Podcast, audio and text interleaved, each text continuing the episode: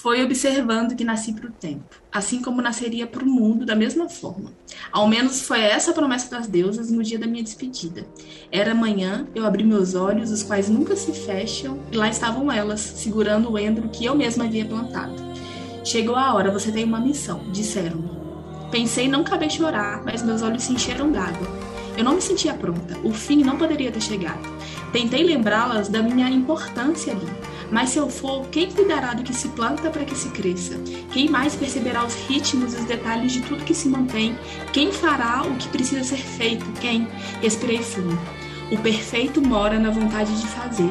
Por isso te perdoamos por sentir tanto medo. Olhei para as minhas mãos e havia um bilhete. Que você nunca se esqueça da importância de construir o processo. Então eu havia entendido. O meu trabalho, para sempre, continuaria. Olá, esse é o Me Orgulhar Podcast, um espaço seguro para reconhecermos a infinitude de ser. A gente sabe que o mergulho requer coragem, então orgulhe-se. E é assim que iniciamos a temporada virginiana. Chegamos aqui com muito amor e agora a gente vai falar sobre esse signo que é tão essencial para que as coisas funcionem, literalmente.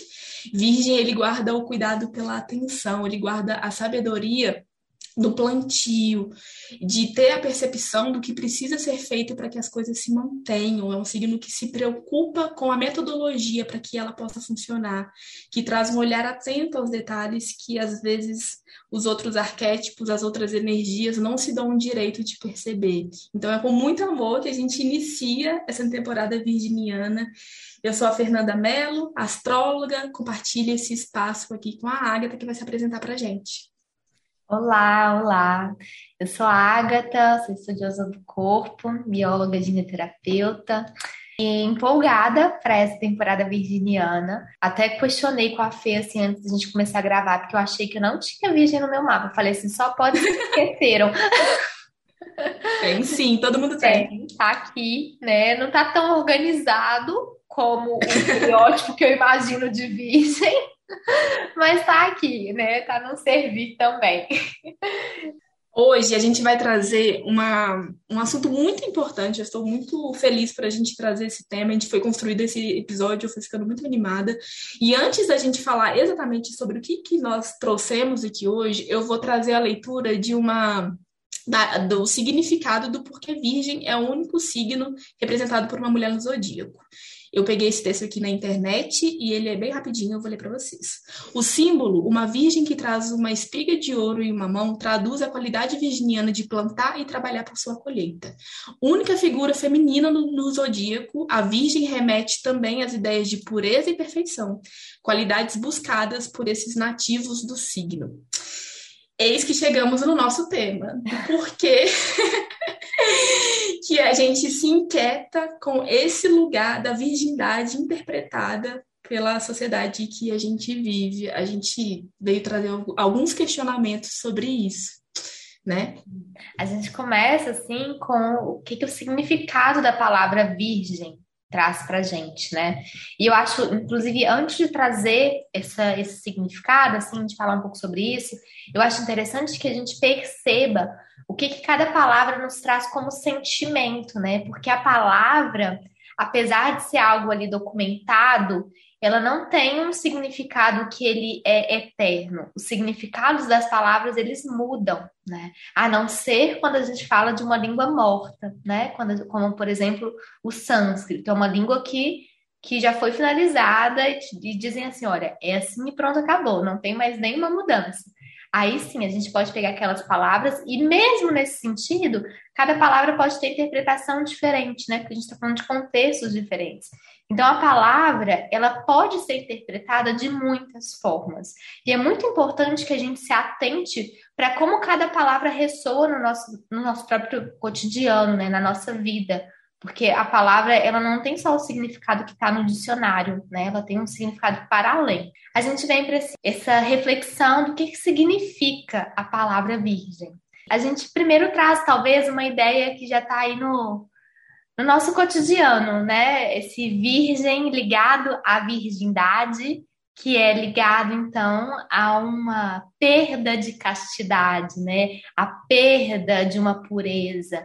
Então, o que a gente usa muitas vezes no cotidiano é a palavra virgem para se remeter à virgindade e para construir essa ideia, especialmente para a mulher, né, de que ela perde a virgindade a partir de uma conexão sexual, de uma, de uma troca sexual. Então, a gente, no, no usual da palavra, conecta virgem, então, ao, a um movimento sexual e a um movimento de perda da pureza a partir da sexualidade. Então, esse é um significado que, que a gente usa hoje, né, no contemporâneo. Mas quando a gente vai um pouquinho mais para a história, assim, a gente é interessante a gente trazer que virgem nem sempre teve esse significado. Muito pelo contrário, assim. É, quando, se a gente fizer uma busca rápida, a etimologia da palavra virgem, ela vem da mesma raiz da etimologia da palavra viril, que para o homem significa ainda hoje força, habilidade, né? E, e, é a raiz da palavra é a mesma, para virgem e para viril. Por que então viril hoje é visto como força e virgem é visto como um significado de quase que fraqueza, fragilidade, né? Uma mulher virgem é uma mulher frágil, é uma mulher que ainda precisa vai, vai perder algo para se tornar mulher, né? Enfim.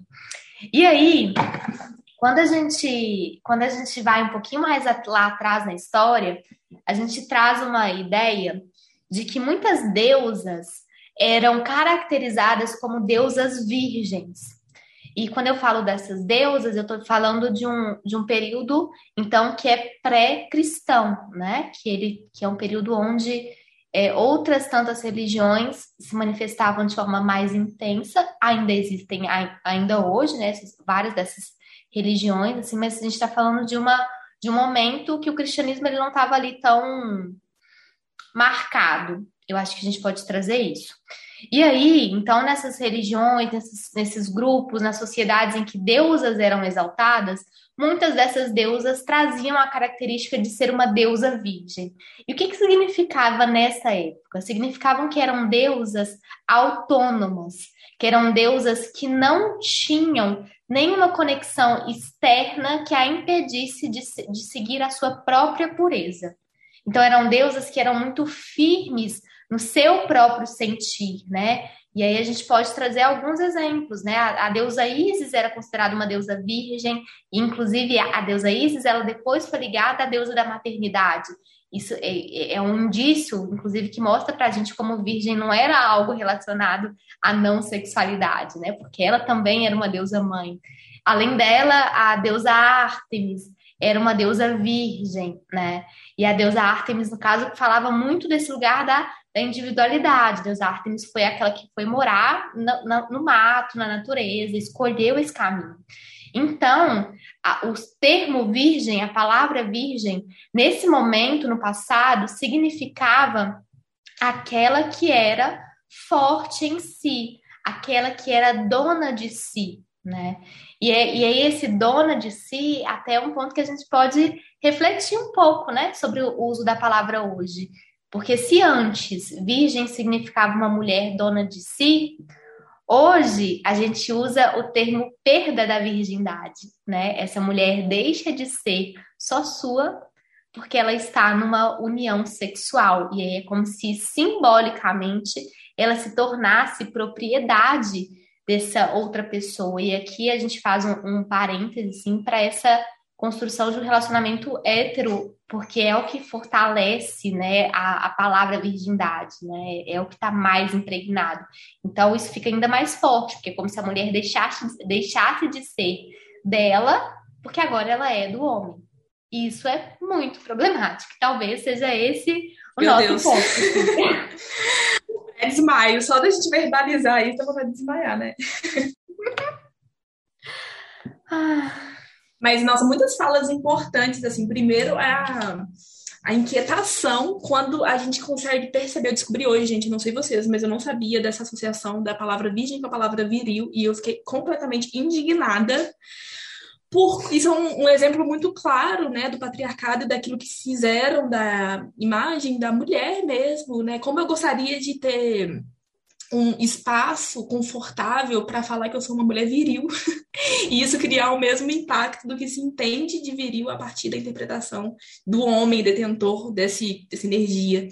Então, isso traz um desconforto muito grande mesmo da gente perceber que o buraco é muito mais embaixo, né? Assim, a gente está criando um movimento aqui de soltura de buscar se libertar de algumas coisas, mas é cada vez mais uma história inteira que constrói, constrói um lugar de inferiorização de tudo que é ligado ao feminino. E aqui, fazendo recorte, a gente não, não tô falando de gênero, eu tô falando de absolutamente tudo que é conectado, é aquilo que a gente entende da energia sutil, da energia do cuidado, da energia da atenção, enfim, de tudo que de alguma forma é esmagado pela sociedade porque não tem espaço para que isso possa vir a acontecer. E o quanto que Artemis, ela também, né, é uma deusa que você trouxe é, a potência dela, que fala sobre individualidade, como dentro da, da, da história dela, em alguns pontos, se acentuam a questão da aversão a relacionamentos, a, aversão a tudo que de alguma forma pode corromper com essa força da individualidade. Né? E o tanto que para a gente, enquanto mulheres que estão vivendo aqui em 2021 e outras pessoas também que querem lidar com os processos, dos reflexos daquilo que reprime dentro da gente, é importante a gente construir essa individualidade de que a gente sente muito que ela não foi, que a gente não tem o direito de usufruir, né? A gente se sente até mal quando a gente consegue ser individual, quando a gente consegue olhar para as nossas questões, quando a gente consegue pontuar as nossas necessidades, ainda que isso não necessariamente vai afetar, vai beneficiar as outras pessoas. E a gente fica lidando com diversos incômodos quanto a isso, só que isso foi tudo construído desde sempre, né? Não é à toa que tem uma história aí secular que pontua é, várias daquilo que a gente consegue perceber ainda hoje nos reflexos de como essa sociedade se desenvolveu. Então, para falar de virgindade, não tem como falar dos aprisionamentos mesmo, né, social que a gente sente, é, da valorização da mulher que é santificada, dessa virgindade que é ligada ao burra, sabe? A mulher que é ingênua, que, beirando burra e que ela está suscetível a ser enganada. Eu acho que a, ideia, a construção da virgindade tem muito disso, né? Pensar numa mulher virgem, pensar numa mulher que você pode fazer o que quiser dela, quase, porque ela não está preparada para o mundo. E aí ela deixa de ser sagrada quando essa virgindade está ligada né, ao contexto sexual. sexual. E aí a leitura é pesada mesmo tanto, só que de uma outra perspectiva. Então não importa o desenvolvimento dessa figura sempre vão ter objetos de repressão, assim, para falar o quanto que está errado e o quanto está desajustado. Né? E trazer essa energia virginiana para uma atenção clara da desassociação do que ensinam para a gente enquanto é, pureza, enquanto santidade, enquanto virgindade, é quebrar uma estrutura muito presente nos dias de hoje que esteve presente por, por tu, tanto tempo na construção da nossa própria história, né? Perfeito, assim, e é muito, eu acho curioso mesmo, né, Fê, quando a gente observa isso de, de, como uma palavra, o significado de uma palavra, ele tem um poder muito grande de construir uma sociedade, né? Então, o, a forma como a gente enxerga hoje, que a gente entende hoje a palavra virgem, é uma forma que despoten, despotencializa a mulher, ela, ela perde força quando a gente fala que uma mulher é virgem. E mais do que Nossa, isso, sim. quando ela perde a virgindade, né? Porque que aí relaciona esse caminho de perda, né? Você era virgem, então você tinha um lugar de, de pureza ali, mas é uma pureza ingênua, como você bem trouxe, não é uma pureza autônoma, e em algum momento você perde isso. E isso não, não, não vai, nunca mais vai voltar.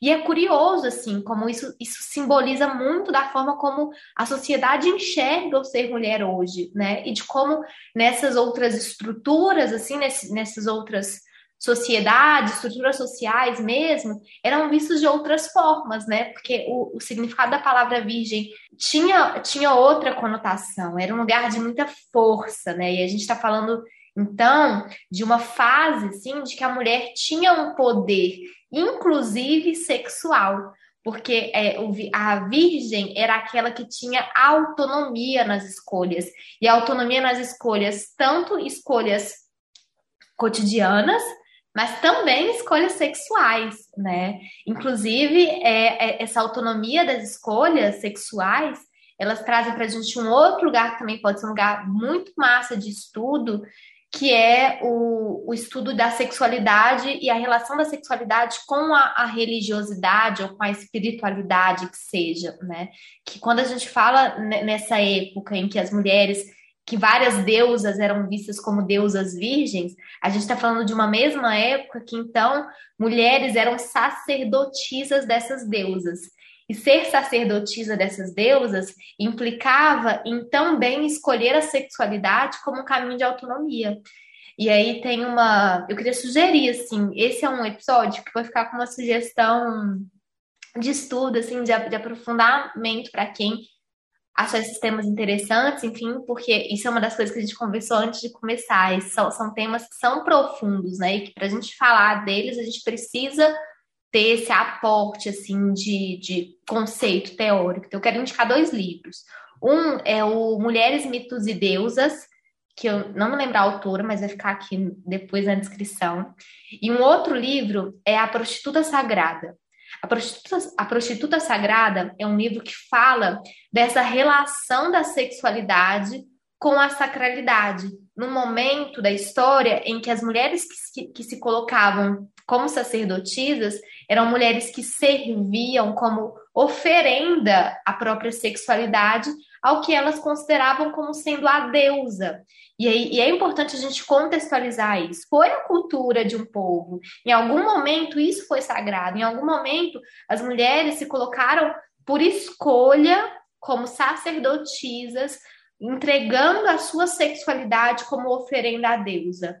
Em algum momento isso foi escolha. Em outro momento, né, quando a gente vai falando, vai, vai passando assim, nessa construção histórica, as mulheres foram tira, tendo essa força tomada, assim, essa força de autonomia tomada, até que a sexualidade, então, ela vai, vai para um lugar onde hoje ela está muito afastada da espiritualidade, da religiosidade, né? Então, se antes, em algum momento, em algumas culturas, e, e eu estou dizendo antes no nosso olhar ocidental, né? Ainda hoje isso certamente existe. Quando a gente traz por agora, sim, a sexualidade ela está completamente afastada do que é espiritual, né? E, a, e, o que é espiritual como sendo um caminho de elevação mesmo. Então, enfim, são, são temas que eu acho interessantes, inclusive para a gente rever a forma como a gente aplica a palavra virgem, né? Inclusive a forma como a gente inicia as outras outras mulheres, mulheres meninas que estão aí e que vão atravessar esse portal de sexualidade e que eu espero muito, assim, de verdade, que em algum momento essas meninas consigam atravessar esse portal de sexualidade não tendo a sensação de perda, ser iniciadas sexualmente por escolha, né, por um caminho de autonomia e não com essa sensação de perda. Não é para perder a virgindade, isso não se perde. Você inicia caminho sexual, você não perde a virgindade. Isso é uma nossa, isso é muito potente. Eu tava rindo aqui porque eu lembrei exatamente da cara de decepção da minha mãe quando ela descobriu que eu não era mais virgem. e do quanto que isso é traumático mesmo, porque além da sensação de perda, eu me senti suja, me senti profana, senti fazendo alguma coisa extremamente errada. E essa sensação, ela é uma repressão, né? Que a gente precisa olhar o tempo, estar atento o tempo todo, porque durante todo o nosso caminho, ela tá, é um fantasminha muito presente. E essa sua fala, ela me trouxe muito uma inquietação também que a gente já trouxe aqui nos nossos estudos pessoais. Eu tenho estudado muito Tantra e da nossa dificuldade de encontrar escritoras sobre esse tema, né? Mulheres que falam de sexualidade. E eu acho que isso também é muito um reflexo do, da separação mesmo do poder de autonomia sexual da mulher. E não só o poder sexual dela, né? O nosso poder de autonomia no geral geral, assim, porque de alguma forma, se Virgem também fala sobre essa questão do servir, o tempo todo esse servir está sendo lapidado para aquilo que o outro precisa da gente, daquilo que o outro espera da gente, né? Então é um, um corte muito, muito traumático e muito difícil com as nossas necessidades e as nossas potências enquanto indivíduo, para além da figura da mulher na sociedade, né? E, enfim, tanto que é desafiador perceber o quanto que a gente ainda precisa muito se soltar de muitos desses aprisionamentos, porque eles ainda estão muito presentes. Acessar essa sensação que eu tive agora, que eu senti quando eu era lá adolescente, e falei para minha mãe isso, trouxe para ela esse, esse tema, é um desconforto muito grande por algo que deveria ser natural. E eu acho muito importante a gente trazer também essa questão do, da desassociação da sexualidade com aquilo que é sagrado, né? Eu vejo muito isso no meio porque, ai, nossa, não pode falar de sexo dessa forma, porque ia ser espiritualista.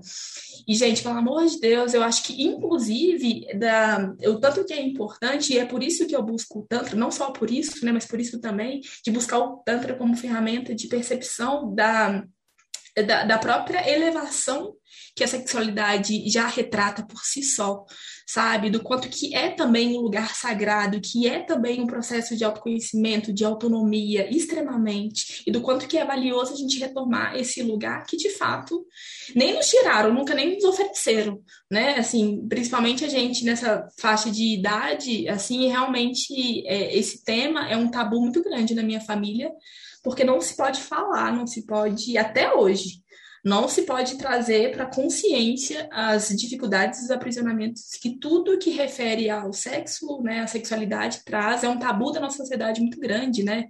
E é muito engraçado porque é muito chato, né, gente? Esses tabus, todas as essas bobeiras que a nossa sociedade tem, é tão tão. É, nem tem palavra, mas é, é, é, chato, é bobo esse nosso, nossa dificuldade de falar de coisas que são tão nossas, são tão naturais, são tão humanas, é do humano animal, inclusive, não humano racional, faz parte da nossa construção. A gente só está aqui porque a sexualidade também existe, existiu desde sempre, né? E tudo, tanto que é importante a gente entender essa força. E é muito valioso a gente, essa fala que você trouxe sobre a sexualidade não como uma perda, mas como uma iniciação isso vira toda a perspectiva para aquilo que realmente importa e para o que realmente significa. A gente já inicia a fase adulta perdendo alguma coisa, a gente já está em desvantagem. Né? E é óbvio que esse sentimento ele acaba emoldurando muito dos nossos processos posteriores a isso, porque a gente já vai para a fase adulta se sentindo suja, se sentindo errada, com vergonha. E é bizarro, né? A gente perceber assim o tanto que isso é potente, meu Deus do céu. O que, que a gente fez para reencarnar? É, eu acho que assim, isso, isso traz pra gente uma responsabilidade mesmo na usabilidade da palavra, né? Uma responsabilidade em como a gente vai propagando esse, esse assunto. E esse assunto que eu digo, tanto o assunto sexual, né? A sexualidade como sendo uma, uma conversa importante, necessária, mas com o foco desse, desse episódio, assim, o termo virgem, né? A palavra virgem, isso é, é algo que é muito importante. Não é, não é superficial, é muito importante. A forma como a gente traz essa palavra para a vida, ela desperta várias outras coisas. Assim. Então, se eu enxergo a palavra virgem como sendo algo que eu perdi, eu não tenho mais aquela posse daquilo, então, obviamente, né? E aí, se eu trago essa outra, outro significado e enxergo virgem como sendo um caminho de autonomia, de escolha, esse, esse caminho ele vai continuar sendo nutrido por mim mesma a minha vida toda, se eu quiser. Independente Nossa, de questões sexuais, eu continuo sendo autônoma na minha escolha, na minha escolha enquanto indivíduo, enquanto ser, e também na minha escolha sexual. Então, se a gente fosse resgatar o significado da palavra, né, nós seguimos virgens enquanto nós seguimos donas do nosso próprio corpo. E eu espero seguir assim até o momento que eu desencarnar nessa terra, assim, porque Sim. eu faço questão de ser responsável pelo caminho desse corpo, pelo caminho tanto físico, né, de botar o pé na terra literalmente, mas também pelo caminho de prazer que esse corpo pode trilhar, né? E isso é, meio, é minha responsabilidade, assim como é meu direito, né? Então, eu acho Sim. que isso me dá um, um Ai, a gente precisa falar disso, é urgente. É urgente. Retomar esse caminho de autonomia, assim. Sim. E aí, a gente pode trazer, eu acho, Fê, aquele, aquele ponto, assim, sobre o, a história de Artemis, para falar desse caminho de autonomia também, né? Sim, é, e inclusive eu acho que essa força, né, que é muito ligada, porque antes de entender um pouco melhor, não que eu seja muito conhecedora sobre a mitologia, Mas sempre me passaram, eu tinha uma ideia assim que Artemis era uma deusa que ela tinha escolhido uma conduta que é mais associada ao masculino. E na verdade, esse caminho de autonomia dela é justamente de recuperação a um feminino também ameaçado. Né? A gente fala também de Artemis desse lugar de, de ajuda que ela ofereceu no nascimento, né? Ela viu as dores lá da mãe dela, ela ajudou no parto, então traz esse cuidado, essa valorização também da vida. Eu acho isso muito potente dessa, dessa deusa. E é muito bizarro, antes da gente se aprofundar ainda mais, nesse conto, né, nessa, na mitologia, de trazer a ideia da palavra perfeição ligada a essa santidade e essa pureza que é interpretada por conta dos contextos da sexualidade. E acaba que o arquétipo virginiano precisa se atentar para romper com essas estruturas, porque senão vai seguir sempre é, buscando algo que de alguma forma reprime e que lá no fundo também tem um contexto histórico e um, um contexto desses desequilíbrios sociais que a gente vive até hoje. Ou seja, até essa perfeição que é buscada também está ligada a uma ideia que é extremamente nociva do que se é o feminino e aí, virgem precisa de um cuidado, porque além de estar tá buscando algo que não existe, porque a perfeição não existe, está buscando manter uma, uma estrutura de aprisionamento, está buscando manter uma das estratégias que usaram contra, contra a gente mesmo para entender a nossa potência enquanto autônoma. Né? Eu gosto muito de trazer o autoconhecimento é, como esse lugar mesmo de autonomia, para mim, é, é onde as coisas fazem sentido. E se Virgem conseguir desassociar essa busca por perfeição, do que é perfeito visto, né, a partir dessa projeção do que se espera de uma mulher perfeita, pura, santificada, e entender que perfeito é simplesmente ser o que se é, de uma forma simples, de uma forma verdadeira, de uma forma que está totalmente desassociada daquilo que acham que deveriam ser, e eu acho que o caminho ele se torna muito mais amplo, muito faz muito mais sentido, não só para a Virgem, mas para a gente compreender melhor o que realmente esses impactos desse arquétipo querem trazer. Eu acredito, eu tenho um olhar mais humano assim para o processo de, de Virgem, porque eu acho que é óbvio é importante justamente por conta dessa construção também, né?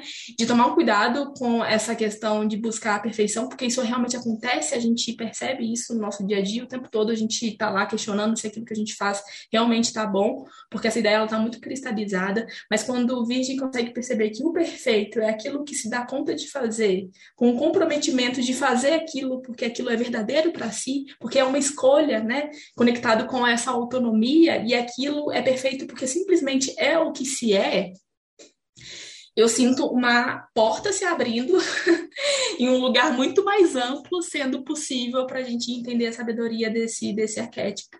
Que aí sim a gente consegue romper com o que nos ensinaram sobre perfeição, sobre é, pureza, sobre atingir aquilo que se esperam a partir das, das, ideias projetadas fora da gente, que não consideram a nossa individualidade, que não consideram a nossa autonomia, nem o nosso poder de escolha, né?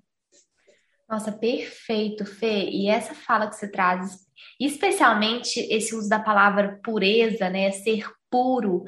Eu acho que é, talvez seja uma outra palavra que a gente possa repensar a forma de uso dela, né? Porque muitas vezes a gente liga o ser puro com o ser sagrado, com o ser intocado, né? E a gente pode, sim, a, a palavra pureza, a palavra puro, pode também significar aquilo que é em essência, né? Aquilo que não sofre interferência externa. Então, puro não é sagrado, não é, não é aquilo que está lá no altar, longe de você, assim.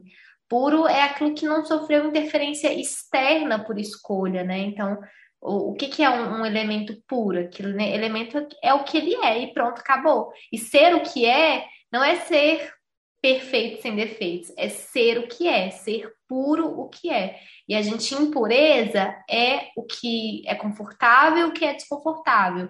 A gente é o que aos nossos olhos é belo e o que não é tão belo assim aos nossos olhos, né? Isso tudo é ser puro, né? Então, acho que talvez é uma outra palavra que a gente pode reforçar essa ideia de, de se atentar para o significado dela mesmo, né? O que, que é ser. Nossa, é, e essa pureza ela tá conectada com um, essa ideia muito entediante, né? do que se buscar e do que essa sociedade quer da gente, gente. Pelo amor de Deus, que chatice que esse patriarcado é. Quem inventou isso aí é um, um puta de um chato. Porque tudo que está associado a isso é, faz com que a gente perca, inclusive, a pureza de ser quem se é, porque a gente tem que se adaptar a uma estrutura que vai ser aprovada. E para essa estrutura ser aprovada, você tem que virar do avesso e nunca vai ser suficiente, né? Então, olha como a sociedade ela é a manifestação dessa ideia errada de perfeição. Então é por isso que não tem como a gente se comprometer em cumprir os requisitos do que se espera, porque um que ele não foi criado para ser cumprido, então sempre vai estar em falta, né? sempre vai ser insuficiente. E dois, que isso vai contra a nossa própria natureza. E se a gente está aqui comprometida com autoconhecimento, é porque a gente está buscando um lugar diferente dos que ensinaram pra gente. Então, se tem uma coisa que eu quero reforçar nesse episódio é a valorização da autonomia. O caminho da autonomia não vai ser sempre fácil. Você não vai ter a aprovação das outras pessoas por essa busca, até porque tem muitas pessoas que estão acostumadas a escolherem por você, a trazerem essa, essa questão do quanto que é fluido, do quanto que é benéfico para quem está ao redor quando a gente não é autônomo, porque a gente está vivendo as consequências dos outros e é muito confortável para as outras pessoas estarem nessa posição. Então é por isso que quando a gente rompe com essas barreiras, a gente tem diversos conflitos, sim, na nossa vida pessoal. É importante falar sobre isso, porque quando a gente fala de caminho espiritual, de caminho de autoconhecimento, as pessoas pensam no good vibes lá, tudo certo, tudo ótimo o tempo todo. E não buscar oh, esse caminho. é tudo menos isso. De vez em quando você fica de boa. Mas na maior, na maior parte do tempo você está arrumando treta, porque você vai precisar se defender. Tanto quanto não te defenderam, porque não é o papel dessas pessoas. Tanto quanto você não se defendeu até chegar até aqui. Isso é conflituoso, sim, porque você vai ter que falar não.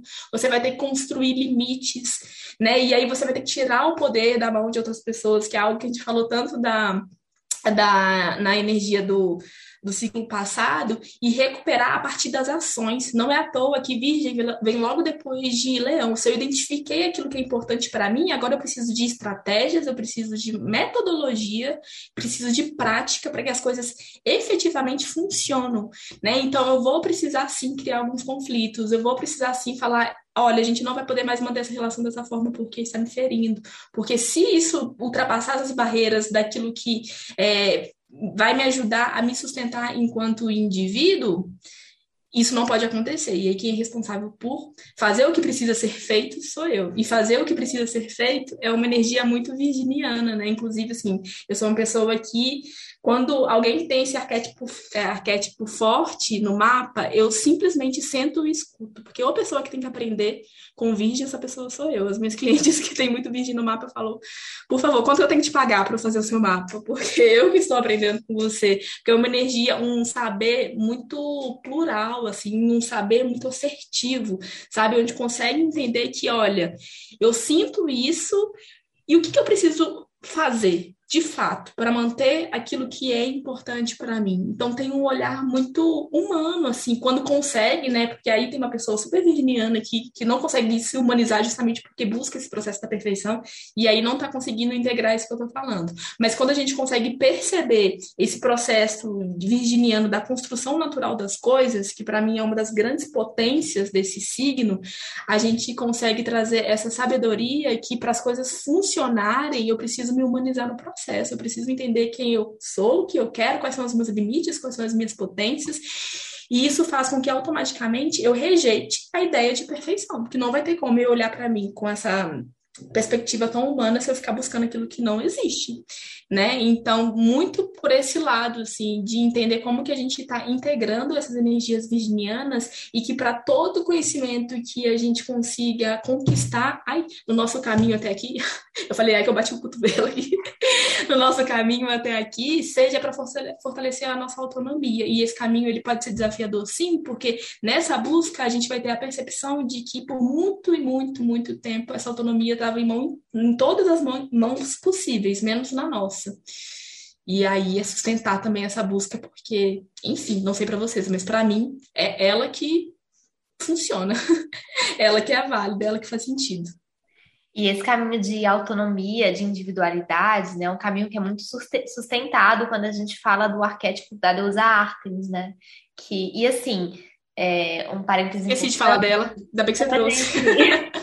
quando a gente fala sobre esses arquétipos e, e quando a gente traz mitos, né? E muitas vezes a gente acaba usando a mitologia grega, que é o mais difundido, né? Talvez, infelizmente, porque a gente tem mitos muito potentes aqui também. Mas quando a gente traz os mitos, é porque a gente aprende a partir do mito, né? A gente cresce escutando historinhas. E essas historinhas são mitos que nos contam, e a nossa personalidade, ela também é construída a partir da forma como a gente interpreta esses mitos. E é por isso que o estudo de arquétipos é tão potente, porque quando a gente fala de uma o arquétipo, assim, entre aspas, um personagem da história, a gente reconhece que nós também podemos ser esse personagem em algum momento da nossa vida, em algum contexto diferente, em algum cenário diferente, né? E é por isso que é potente a gente revisitar os mitos que construíram a forma como a gente se colocou na sociedade hoje, né? E, por exemplo, o mito de Ártemis é um mito que fala muito de um lugar de autonomia, de individualidade, né? Ártemis é uma deusa que ela foi filha de Zeus e a deusa Leto, que, que por si só, assim, só esse casamento já é um, um bafafá no Olimpo, porque na verdade Zeus era casado com Hera quando se relacionou com a deusa Leto. Então, Artemis é um fruto fora do casamento oficial ali. E aí, quando Leto estava grávida de, de Artemis, né, e também de seu irmão gêmeo Apolo, ela teve problemas na dificuldades na gestação e no parto. Artemis nasce primeiro, então depois, para o nascimento de Apolo, ela a deusa Leto estava ali com muitas dores, com muitos desafios, e Artemis, logo no nascimento, ela já atua como uma parteira ali, né? E lembrando que a gente está falando de um mito, né? Então, uma, um ser que, que nasce já deusa, né? Ela já nasce com as suas potências. Então, assim que Artemis nasce, ela auxilia no parto de Apolo, que é o seu irmão gêmeo. Então ela tem já essa primeira, esse primeiro ímpeto de cuidar, né? Esse primeiro ímpeto de fazer nascer, literalmente, assim, ela se coloca ali disponível, auxiliando a própria mãe no nascimento. E aí depois disso, Artemis, né, a, a história vai se desenrolando e tem um momento que a Artemis pede a Zeus, que é seu pai, alguns tem, tem alguns desejos, assim, alguns pedidos. E dentre esses pedidos, um deles é que ela vá morar no mato, que ela vai morar na, na natureza e que ela tenha a possibilidade de viver de forma independente na natureza, de forma autônoma. Então, ela desenvolve algumas habilidades para que isso aconteça, né? E, e dentre essas habilidades está a habilidade da caça. Então, a Artemis é uma deusa caçadora. E essa deusa caçadora, ela vive na mata em harmonia com os animais que ali estão, né? Então, existe uma, uma harmonia. E, além disso, ela tem como companheira ali na mata as ninfas, os seres encantados, que também formam o que, o que talvez a gente possa chamar de família para ela, né? Então, é uma escolha estar na natureza, ir para a natureza foi uma escolha de Artemis, foi um caminho de individualidade, não foi um castigo. Ela não foi banida do Olimpo e por isso foi para a natureza. Ela escolheu estar lá. Então, acho que é um outro passo que mostra para gente esse lugar de autonomia, de escolha, mesmo que essa escolha seja uma escolha que contrarie o que as outras pessoas possam pensar dali, né? Porque imagina, filha de Zeus podia estar no Olimpo, ali com Dioniso, bebendo os melhores vinhos e tal, tal, tal, mas não, escolhe ir para o mato, para viver ali, né? E é uma escolha autônoma. E aí, além disso, Artemis então vai desenvolvendo essas habilidades de caça, habilidade de se cuidar sozinha, né? Ela tem esse poder de se cuidar e não só de cuidar de si, mas também ela, ela atua como uma guardiã ali na floresta. Então ela cuida dos outros seres também. Ela cuida dos animais, ela cuida das ninfas, ela protege aquele espaço, né?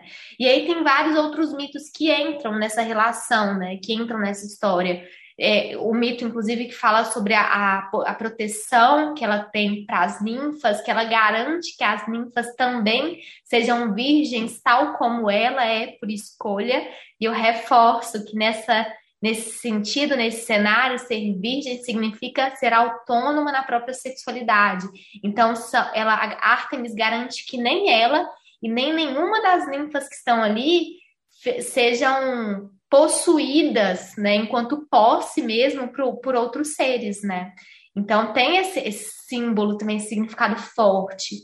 E aí tem um outro significado da história de Artemis que eu acho bem interessante e que se conecta muito com essa fala toda que a gente trouxe assim, em relação a, a, a virgem, né, ao termo virgem, a palavra virgem, que é que num momento Artemis teve sim um companheiro. Então, ser uma deusa virgem não significa que ela não teve, não escolheu também ter companheiros, né?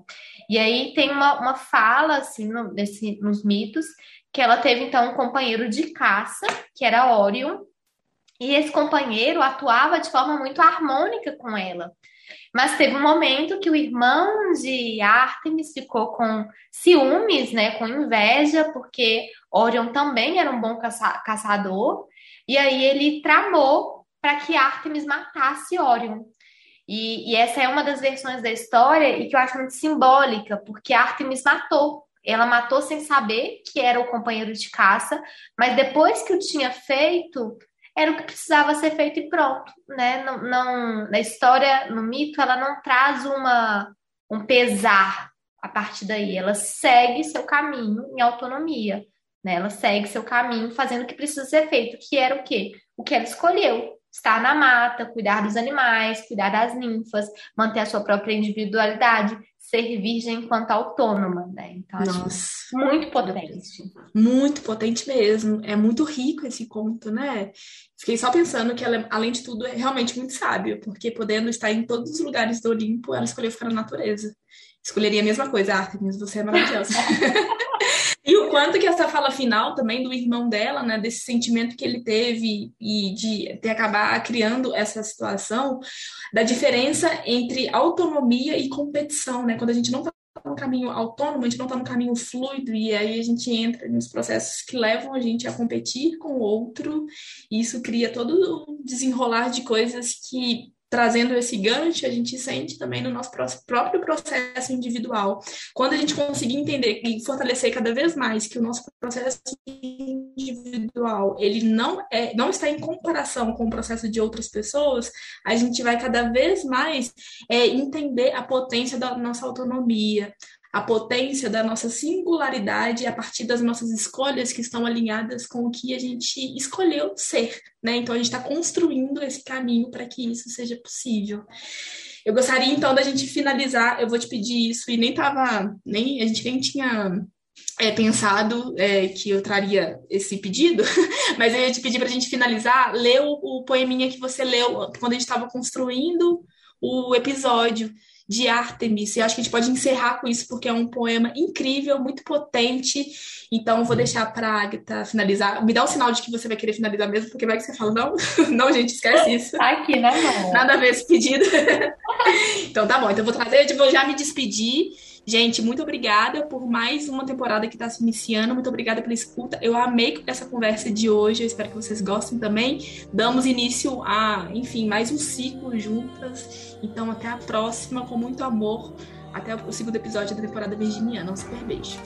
Sou quem sou e sei quem sou. Posso cuidar de mim mesma em qualquer circunstância e posso também deixar os outros cuidarem de mim. Posso optar não existe autoridade mais elevada do que a minha. O meu poder de discernimento é finamente aguçado. Tenho autonomia. Estou livre da influência e da opinião dos outros. Sou capaz de separar o que precisa de separação. Assim, uma decisão lúcida pode ser alcançada. Penso por mim mesma, ajusto a mira e aponto o arco. Minhas setas atingem sempre o alvo. Fica aí essa finalização desse primeiro episódio da temporada virginiana, nos lembrando de sim estarmos em pureza, mas essa pureza que é nossa, né? Grande abraço, grande beijo, muito, muito, muito obrigado mais uma vez. Beijo!